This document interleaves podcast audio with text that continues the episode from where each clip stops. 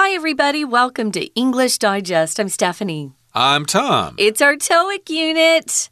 This is the unit you want to space. You want to pay special attention to. Hopefully, it will help you get an even higher score when you take that TOEIC test. So, we're going to be talking today about how to keep your staff. You know, we are in industries sometimes where people will be there for a couple of years and then they'll come in and say, Goodbye, I'm leaving.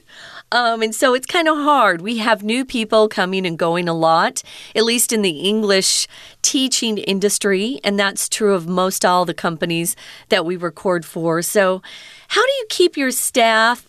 Um, when new people come, you have to spend so much time training them and stuff. What's been your experience with that, Tom? Uh, yeah, it depends on the industry, of course. Uh, for some companies, uh, people come and then they, you know, work there for a year or two and feel like they've uh, learned all they can, and then they move on to the next job option. Mm. But in some industries, of course, there are lots of challenges, like a trading company or maybe some kind of bank or something like that, where you can learn lots and lots of things over many, many years. And in those particular cases, it probably is beneficial to keep your staff. Uh, don't have this revolving door of people coming and going all mm -hmm. the mm-hmm. time. So, yes, the question of our article today is we need to keep our staff, but how? We don't want to have people continuing to quit all the time. We want to keep them in. It's expensive to retrain people all the time. It is. Well, let's get started, guys. We have a conversation here between two women, Angela and Lucy, and a guy named Graham. And then we'll be back. I called this meeting to address an urgent issue. As we all know, Adam resigned last week and he's far from the only employee we've lost this year. Is it getting more difficult to find suitable candidates? The problem isn't finding new applicants, it's ensuring that we retain more of our current staff members. Did you learn anything from people's exit interviews? One consistent reason for leaving was that people felt there wasn't enough opportunity for them to develop their professional skills here. In that case, I'd recommend that we create more training programs. We already have a thorough training program for all new employees. I mean, ongoing training for current employees in a range of different areas. Some people will want to boost their IT skills, while others want to get some management training. If we want to promote internal candidates to supervisory roles, they'll need the right knowledge and experience to step up. Another problem we've encountered is that when a skilled employee leaves, or even takes a long vacation, no one is able to fill their shoes right away. Training people would provide us with cover for these situations. Will we need to bring in external consultants to run some of these courses? That could be expensive. If you think training is expensive, try ignorance. In all seriousness, having a better qualified group of employees will make us more competitive as a business. Okay, it's now time for us to discuss the contents of today's lesson. The title of our lesson, again, is kind of a question. We need to keep our staff, but how? Mm. Uh, remember, staff here refers to the group of employees together. Uh, you cannot add an S to this word. You can say employees. We need to keep our employees or our staff members, but don't say staffs or audiences or families or things like that. It's uh, pretty weird. Yeah, it is pretty weird. So you see it a lot, though, here in Taiwan, and people will think, well, I'm talking about the staff from this office, and they're not the same people in another office. It doesn't matter. One company has just staff. Mm. So if you want to um, talk about a specific person, you could say one member on my staff or one of my staff members or we just say one of my employees, right? Mm. So, how do you keep your staff from quitting or moving on? I know another reason for leaving after a couple years is people want to get a pay raise. Mm. And sometimes that's the only way to do it is to leave one company and go somewhere else. Although with today's economy, that's not a guarantee anymore. So be careful if you quit your job. It depends on the job market, of yeah. course. And Angela begins the conversation. She says, I called this meeting to address an urgent issue. I've organized this meeting and we need to talk about something important. As we all know, Adam resigned last week, and he's far from the only employee we've lost this year. So she tells us that Adam, uh, someone who used to work for the company, no longer does. He resigned last week. And if you're far from something, that means, well, he's not the only one. There are lots of other employees who have quit as well. And to resign just means to quit your position.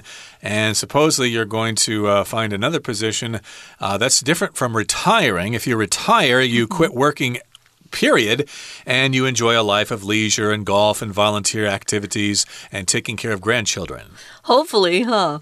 So he resigned. It's also different than being fired. If you're fired, your company tells you they don't want you to work at their company any longer. Maybe you've done something wrong um, and they fire you for cause. That's what we call that. C A U S E for cause means you did something wrong.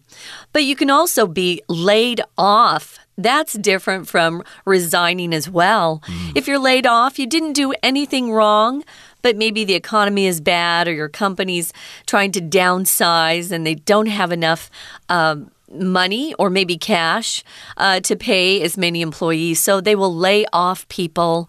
Someone will be laid off. Here, this person's resigning. That was their choice. They volunteered to go. And of course, if you did something wrong, you came to work too many times late, and you screwed up some accounts and things like that, then you could get fired. But in this particular case, Adam resigned and he wants to move on and get a job somewhere else. Mm -hmm. And Graham says, Hmm, is it getting more difficult to find suitable candidates? Indeed, that's the next uh, question that one would ask if uh, so many people are quitting. Then maybe it's just difficult to find suitable employees to work at our company. We need to look harder, or we need to actually try to keep the ones we have. That's right. So Angela says the problem isn't finding new applicants. It sounds like there are lots of choices out there. Uh, people are interested in joining their company. But here's the problem it's ensuring or making sure that we retain more of our current staff members. If you're an applicant, you're a person who's making a formal application for something, typically it's a job. So they've they've had lots of interest in their company. That's not the problem. The problem is they want to keep the employees that they have. And we're going to find out what the reason is for that. What does retain mean, Tom? Uh, to keep them, don't let them go. Uh, retain can, uh, of course, refer to this in different situations. Uh, you can retain uh, the original appearance of your house, for example. You can keep it looking the way it was when you do some remodeling, but it still looks like it used to look like. And in this particular case, though, they need to make sure that they keep more of their current staff members so that they don't quit and so we don't have to find new candidates and train those candidates. And Lucy says, Did you learn anything from people's exit interviews? Uh, those are interviews that are conduct conducted with people who are quitting, and they'll ask them various questions. Why are you quitting? Can you tell us that? You don't have to tell us, but it'd help us if uh, we know exactly why you're not happy here, why you want to move on. So, indeed, when you start a company, you'll have an interview, and in some cases, you'll have an interview when you quit the company. That's right. So, Angela says one consistent reason uh, th this is a reason that they hear people are leaving when they do these exit interviews. One reason is that people feel like there isn't enough opportunity for them at that particular company a lot of times people are ambitious.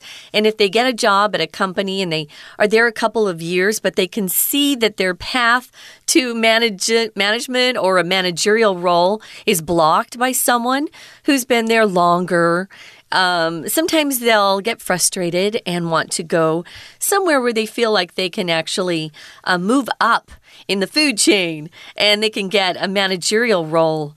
Um, I was a manager for a while. I'm not sure that's something everybody wants to do either. Mm. Uh, then you have uh, different types of headaches and problems. But a lot of young people think, oh, of course I want to be a manager.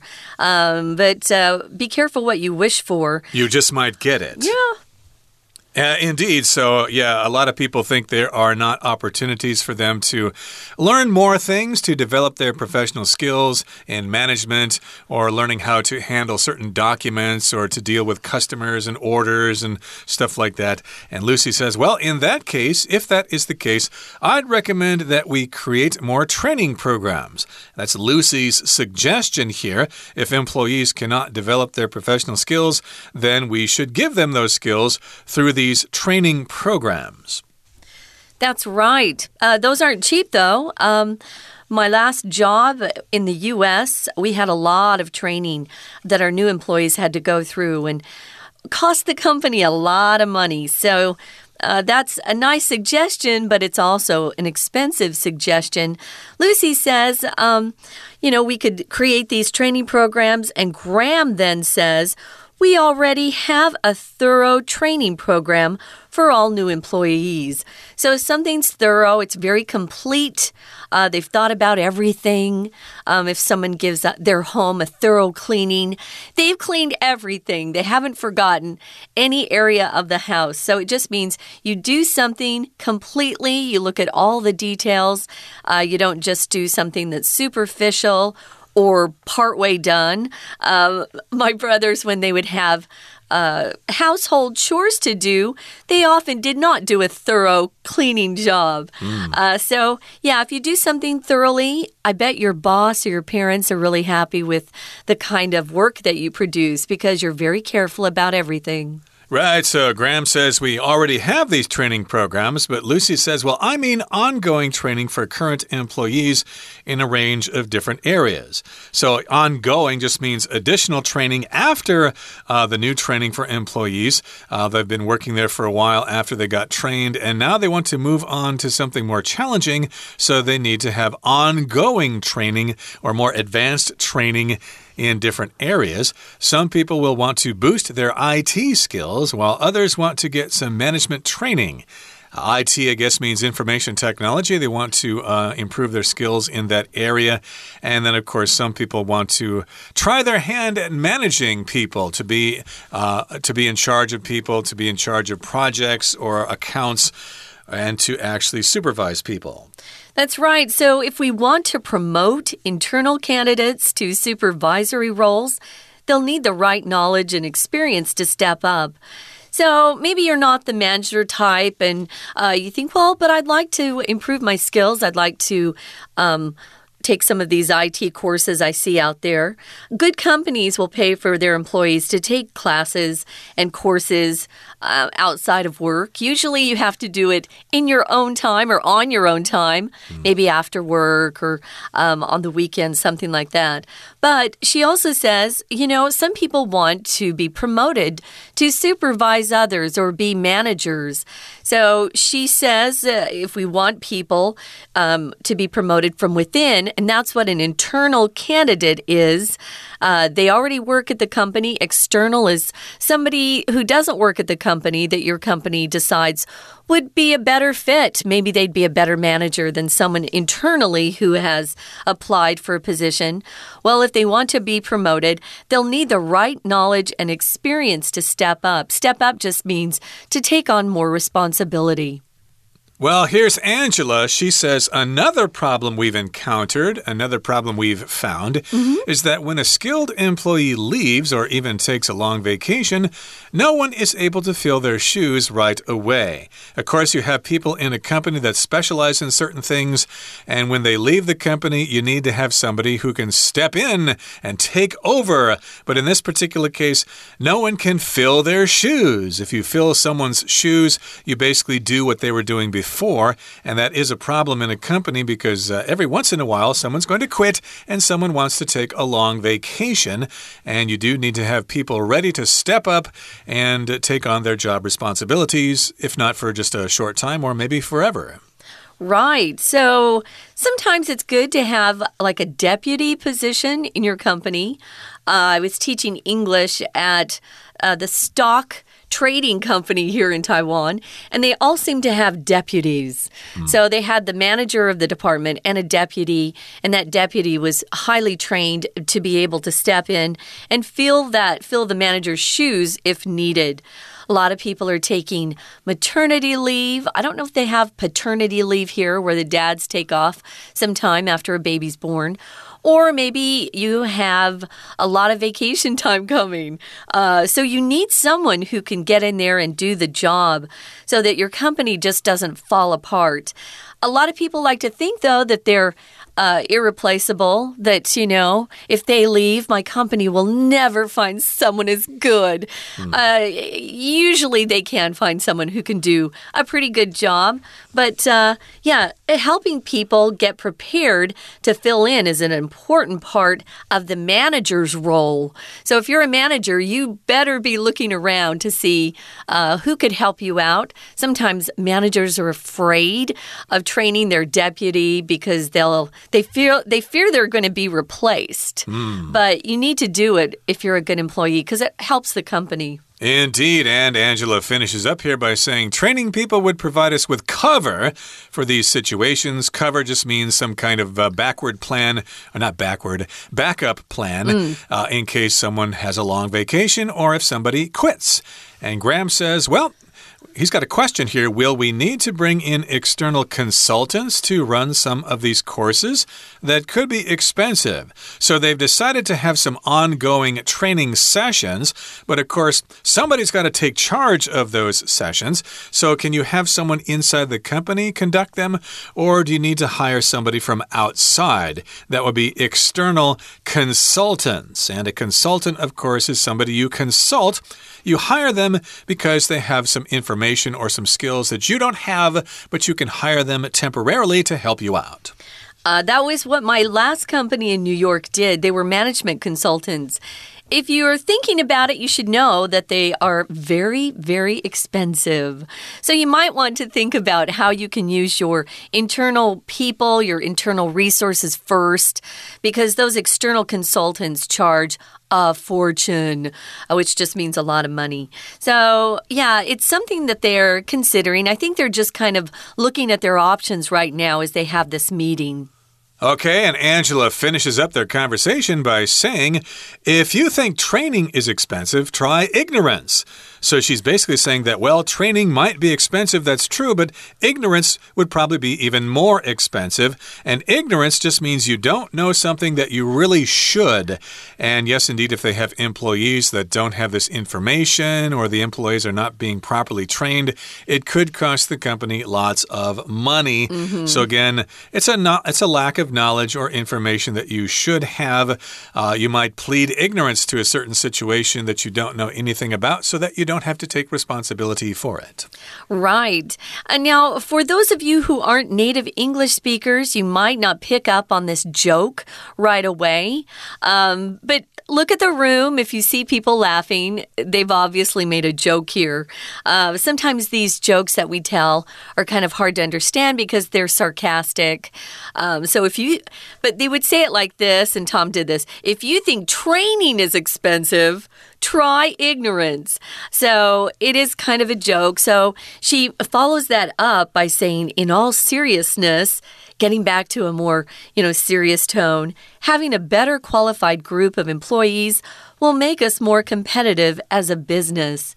I think it's good planning to train everybody at your company so that if somebody leaves or is suddenly taken ill or maybe does have a baby and is gone for a while, that you don't lose your step. You keep up uh, with your other competitors out there. There are a lot of companies out there who are looking for uh, companies to lose a step so that they can take some of their market share. So, hopefully, they're going to figure out exactly what they're going to do to conduct these ongoing training sessions, whether they're going to do it in house or bring someone from the outside. And as you said, it's quite expensive. Okay, that brings us to the end of our discussion for today.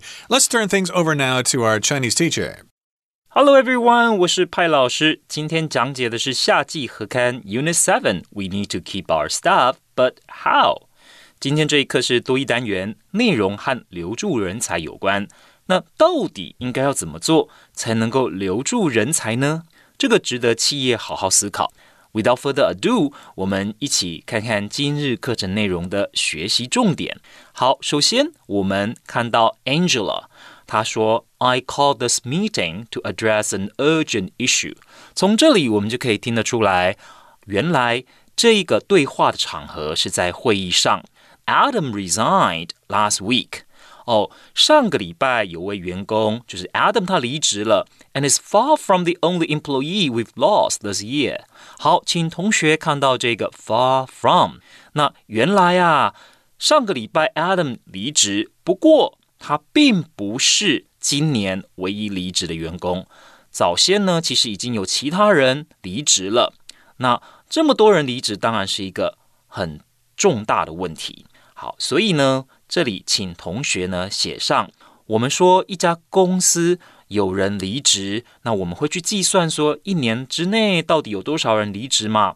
如果很多人离职，我们说这家公司流动率很高，英文就是 turnover rate，turnover rate，T U R N O V E R，very high turnover rate。好，那一起开会的 Graham 他就问了。Is it getting more difficult to find suitable candidates？他提出了一个疑问，是不是很难找到合适的人啊？诶，同学觉得 Graham 这样子的问题如何啊？从下面 Angela 的回应，我们发现 Angela 说：“The problem isn't finding new applicants。”其实问题不是没有人来应征啊。我们发现 Graham 提出这样的问题，根本就没有把握到重点。 因为 Angela 她最后说什么呢？Adam is far from the only employee we've lost this year。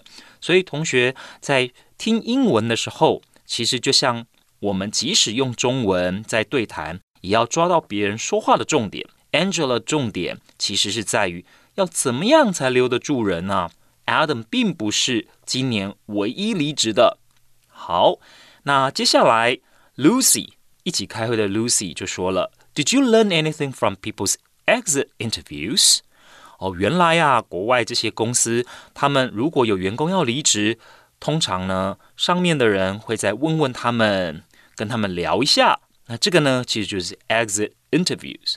那 Angela 的回复是 One consistent reason for leaving，哒哒哒哒哒。 好，我们看 Angela 她这里所说的是什么意思？One consistent reason，因为有很多人离职嘛，但他们都有一个共同的原因。One consistent reason，好，是什么原因呢？There wasn't enough opportunity for them to develop their professional skills here。他们在我们公司没有机会发展专业的职能。那 Lucy 的回应就是，那 In that case。 如你所说的那种状况的话，I recommend that we create more training programs。那这里哦，我可以跟各位同学说，老板最爱这种员工了。他们呢会很积极的去找问题的解决方法。他提出了解决方法，就是提供训练计划。那 Graham 的回应就是说，我们的训练计划，我们的训练课程其实很健全呐。那 Lucy 的回应是，I mean。ongoing training for current employees in a range of different areas.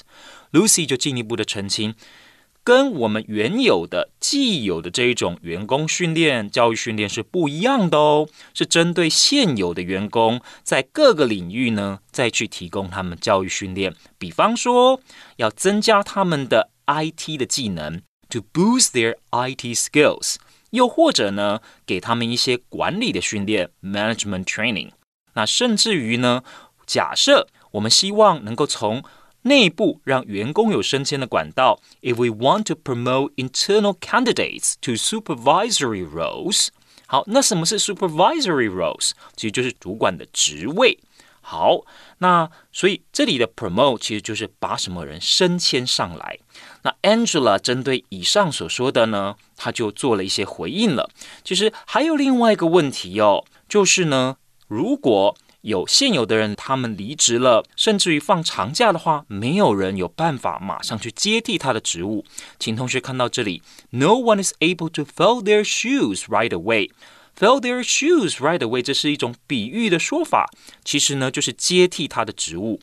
那我们平常口语也常常会说，You've left big shoes to fill。通常呢是针对呢某个人他要卸下原有的职务，我们想要恭维他，让他知道说，哎，你真之前真的做的非常的好，别人接下来在接手的人根本没办法做的这么好。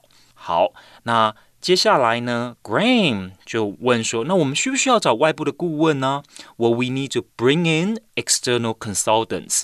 Bring in external consultants 意思就是去延聘外面的顾问。好，那最后呢，Angela 她就说到了，其实哦，训练课程虽然要一些预算经费，但是这些都是值得花的。If you think training is expensive, try ignorance. 这里呢，它其实是一种反讽的讲法。你要是觉得训练课程贵，那假设我们的员工都没有什么样的教育训练，到时候公司要付出的代价更高昂。好的，以上呢就是我们针对第一天多义课程内容所做的中文讲解。谢谢大家。We're going to take a quick break. Stay tuned. We'll be right back.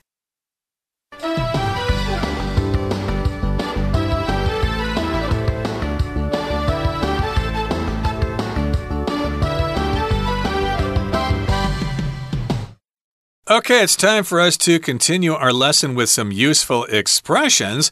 Remember, they were having a meeting there. Mm -hmm. And if you have a meeting, of course, people are expected to participate and offer their input and their opinions and sometimes you will give a recommendation, which means you provide someone with some information that you have that other people may not have. You've got some experience in this field, so you're going to recommend something to someone. I think this is what you do, what should do, and we've got some ways to express yourself in this way. Right. Now, this is a particularly tricky verb or way to phrase things. So I just want to get everybody to pay close attention. If you're giving recommendations, you're likely going to be using a subjunctive tense. So notice here, I recommend that. You don't have to use that in any of these sentences. So I recommend we hold at least four optional training courses. I suggest we ask. I would advise we do something. So the form of this would be I suggest, uh, advise, recommend and then you just use um, the same verb tense for everything. We do, you do, I suggest they do this, I suggest he does this.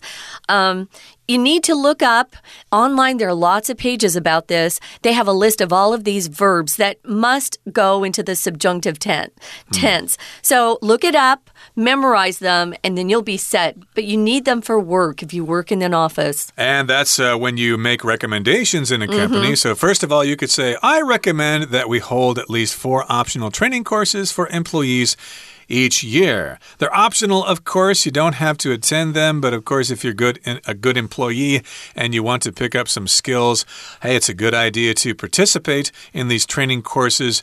Uh, they probably aren't going to cost you anything, although you may have to attend those sessions uh, after work or during uh, other hours when you're doing other things. So, in, in, in any case, this is what the person recommends. I recommend that we do this. And here's number two I suggest we ask our more experienced staff members to train the newer ones. Usually, your more experienced staff members are the busiest ones in the office. So, this is a good suggestion, but it also puts a lot of uh, weight and pressure on those more experienced staff members who might want to leave at that point. So, be careful. And here's the third one you could say I would advise that we move the meeting to 2 p.m. on Friday. So I recommend, I suggest, I would advise. You can't really say I advise that we move the meeting. You probably should say would. I would advise uh, that we do this. And uh, these are some ways to express to express recommendations. Mm -hmm. Here's our discussion question. Yeah. When was the last time you learned a new skill and what was it and why did you learn it? Ah, um, I wanted to see how to create a YouTube a, a channel so that I could upload videos. Uh, I um, have something to do at church where I wanted the kids' videos to be online for them so that they would feel kind of cool about it. So I learned how to set up a channel, how to upload videos, how to add uh, text and then translate some of them. What, what's something you've been trying to learn, Tom? Well, I should learn some video editing skills. Oh. I took film in college before there was video editing online or on the computer. I know how to cut film and stuff like that, but I don't really know how to do it on the computer. That would be a useful skill. Oh, it really would. I did try to get into that, and uh, depending on the the program, it can be really time consuming and uh, you need a lot of hard drive free if you're going to be editing videos. I discovered that too. And of course, we wish you the best of luck in training at your company or learning some new skills. And that brings us to the end of our program for today. From all of us here at English Digest, I'm Tom. I'm Stephanie. Goodbye. Bye.